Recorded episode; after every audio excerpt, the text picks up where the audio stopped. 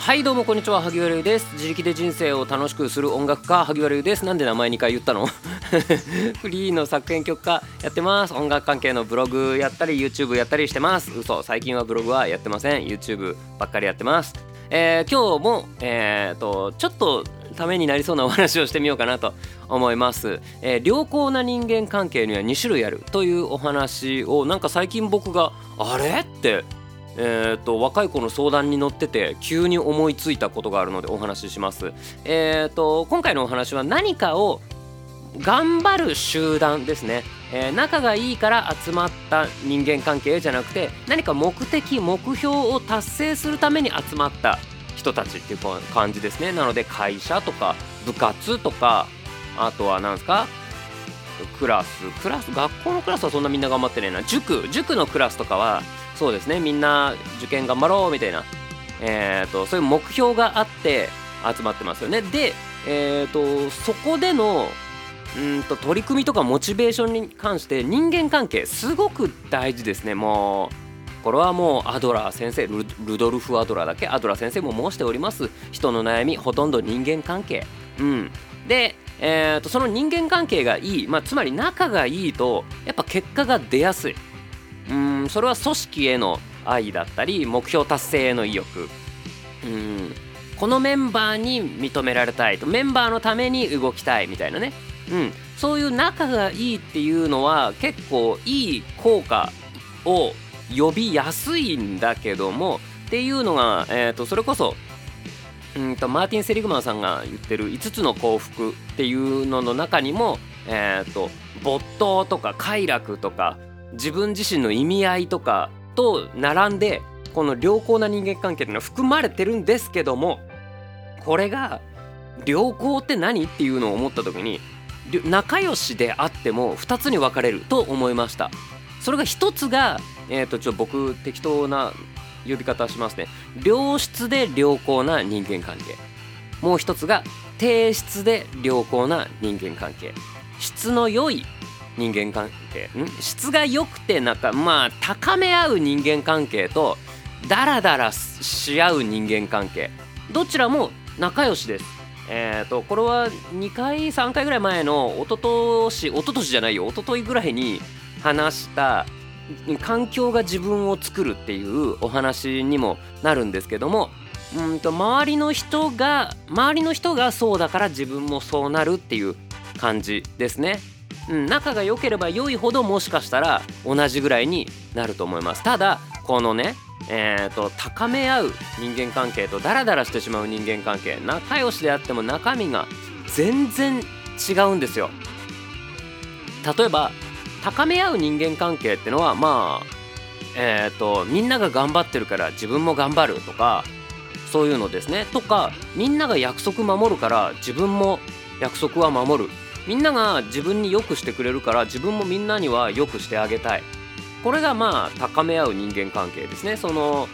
うん高め合うというかもうお互いがお互いにとってメリットですよね。なのでお互いの、えーと、結果を伸ばすことにもつながったり、えーとまあ、人生が良くなったりしています。そのうんとギブするものの何この量が多いというか質が高いから。対してそれに対してねこの誰誰ダラダラする方のえっ、ー、と仲良しはあいつも適当だから俺も適当でいいや。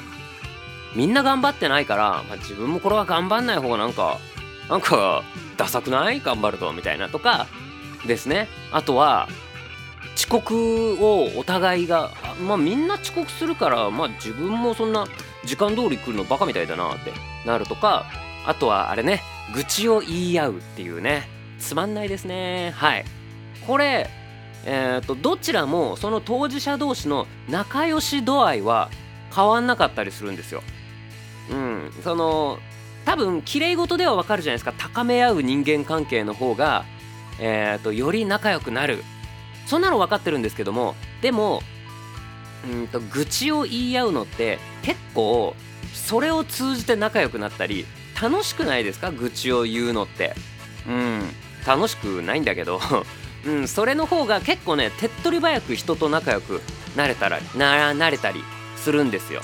で、えーと、頑張るっていうのは結構難しいので頑張らないっていう方に合わせた方が楽になれるんですね。その方がなんか居心地がいいというかまあなんか分からなくもないよ。その1分遅刻したからってあっちの集団めちゃくちゃ怒るんだよなっていうのよりあまあ5分ぐらいねしょうがない。電車1本分でしょみたいな。そういうのでその方が楽ではあるからホッとするんだけどそれに慣れちゃいけなくないっていうそういうお話ですよ。まあそんなわけで、えー、仲が良くても仲が良いことによって結果が出ないっていうこと。あるよねっていうそういうお話。なので、えーと、これは、えーと、そっちを抜け出した方がいいに決まってます。どうやって、えー、これは、えーと、個人の向上心、えー、とうんと2つあると思っていて個人の向上心と,、えー、と仕組み作りですね。あの団体っていうのは個人の集まりです。あのあるじゃないですか。海をさこう泳いでちっちゃい魚ってまとまって1個のでかい生き物だと思わせるみたいなのあるじゃないですか。でも、えーと、実際は1人1人1人1人1人1人1人なのでえっ、ー、と団体頑張ろうっていうのは結局個人が頑張らないといけないわけですね。なので、えーと、その、えー、といわゆる最初に飛び込むファーストペンギンになるっていうのが1つ目。あとは2つ目。仕組み作りですね。うんとみんなで頑張っていけるような仕組み作り。これはまあ目標の再設定だったり問題点を洗い出したりえっ、ー、と目標達成したくなる何かご褒美作りでもいいしあとはうんと個人の頑張りを可視化するとか僕は結構これ有効だと思ってるんですけども、えー、と私はこれぐらい今日頑張ったよみんなはどうだい？っていうのを見るとあみんな頑張ってるんだ。じゃあ自分ももうちょっとやってみようかなっていう風にえーと、させるっていう。僕これ結構えーと、いろんなとこで使ってる気がします。ちなみにそのまあこの前えっ、ー、と一昨日ぐらいなんか相談に乗った後輩の若い子にもこれはやらせてますしあとは最近僕は YouTube でえっ、と僕の教えでギターを頑張って練習してくれてる子たち子たち、うん、が、えー、若い子から若くない子まで、えー、いっぱいいるんですけど、えーと、そういう方々にも Twitter ぜひみんなやってよっつってハッシュタグで今日も練習したよって言ってっていう風に言ってるんですね。そうするとあ自分以外もみんな頑張ってんななんか全然ギター弾けないとかまだ今日も小指が届かないとか言ってるけど頑張ってんだなってなってよしじゃあ自分も頑張るぞっていう風になるこれがまあどうせ弾けないよねっていう感じでみんなに浸透しちゃうとあこんなに毎日その頑張ってんのって自分だけでなんかそれってちょっとバカバカしいなセンスないんだったら自分もやめようみたいな感じになっちゃうっていうのはこれは結構ダラダラ系の人間関係ってやつですよね。うん、なのでこういう頑張りを可視化するとか自分はうんとこれをやる自分はとかその私たちはこれを目標にやるみたいなのとかがあったり目標達成したいよね。そうするとこんな風に楽しい嬉しいんだよね。っていうのを、えーと、ちょくちょく見直すっていう。こういうのをやっていって人間関係の仲良しのまんまどうにかみんなでこうその質を高めていきたいですよね。だらだらと仲良しなでもうこれでもうずっとやってきたのに急に誰か一人が「ねえこれじゃやっぱダメだよね」とか言っても「あお前何なの?」ってなっちゃうからそこはえっ、ー、と腕力だけでいくっていうのはなかなか難しいのでうんとこういう仕組み作りとかからやっていくのがいいような気がするっていうそんなお話でした今日は良好な人間関係には2種類あるっていう、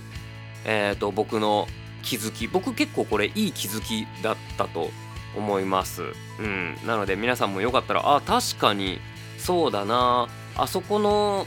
あそこの職場は結構みんなダラダラしてるけどあの時の昔あの時やってた部活とかなんかこのなんたらクラブとかは結構みんな頑張っててみんなが頑張ってるから自分もなんか帰ってから予習復習したりしてたなみたいなのをなんか思い出していただけたらいいかなって思うよ。っていう感じで今日はおしまいです。えっ、ー、と最近めちゃくちゃ暑いじゃないですか。でえっ、ー、と、ま、僕は東京なん東京にいるんですけど梅雨ってこれ入ったの？なんかよくわかんないけど。なんかはい。なんか暑いには暑いんだけどそんなにまだ湿気がなくって結構外が気持ちいいんですよね。なので今日もちょっと自分で作った曲のミックスバランスとか聞きながら外散歩してたんですけど結構気持ちいいですね。あこんな時期が続けばいいのに多分もう12週間ぐらいえー、梅雨っていつ入るんですかね。えっ、ー、ともう扇風機はガンガン回して湿気は飛ばし続けてますが頑張って生き延びたいと思います。それでは皆さん最後まで聞いてくれてありがとうございます。また明日。バイバーイ。この雑談いる？